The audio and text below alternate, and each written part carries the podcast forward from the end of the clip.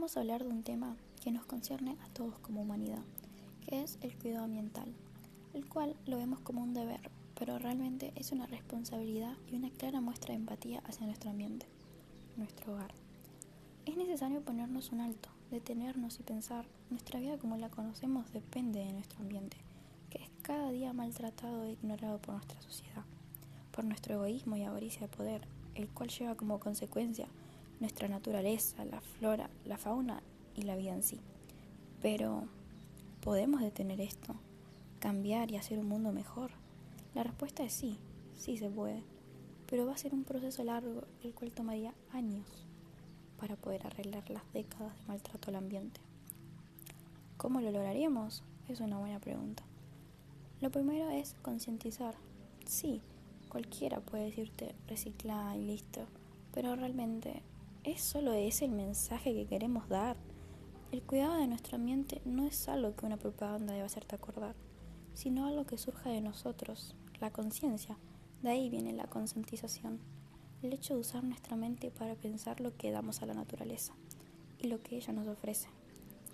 Ella nos da lo necesario para vivir y nosotros solo destruimos su ambiente. ¿Ven el problema ahora? Vamos al punto el cuidado del ambiente, algo que debemos implementar día a día en nuestra cotidianidad y de a poco podemos cambiar nuestra mala forma de vivir. Lo primero que debemos empezar a implementar es algo que también nos permite vivir, el sol. Debemos aprovechar al máximo la luz solar y así evitar el consumo innecesario y excesivo de la energía eléctrica. La energía solar tiene que ser algo primordial. Tampoco debemos utilizar manguera para regar las plantas o lavar el auto. Mucho mejor es utilizar un balde para controlar el consumo de agua. Es una acción mínima que puede hacer una gran diferencia para preservar ese elemento vital del que tanto carecen los menos afortunados. También tenemos el ya conocido reciclaje, ya que algunos productos pueden ser susceptibles a ser reutilizados con otro fin. De este modo podemos reducir el consumo de envases o lo que genera fabricar esas cosas. Así podemos contribuir a no empeorar la salud de nuestro entorno. Todos sabemos el uso desmedido que hay por las bolsas de plástico, pero estas contaminan mucho. Podrías hacerte una bolsa con una tela y poder usarla para hacer las compras.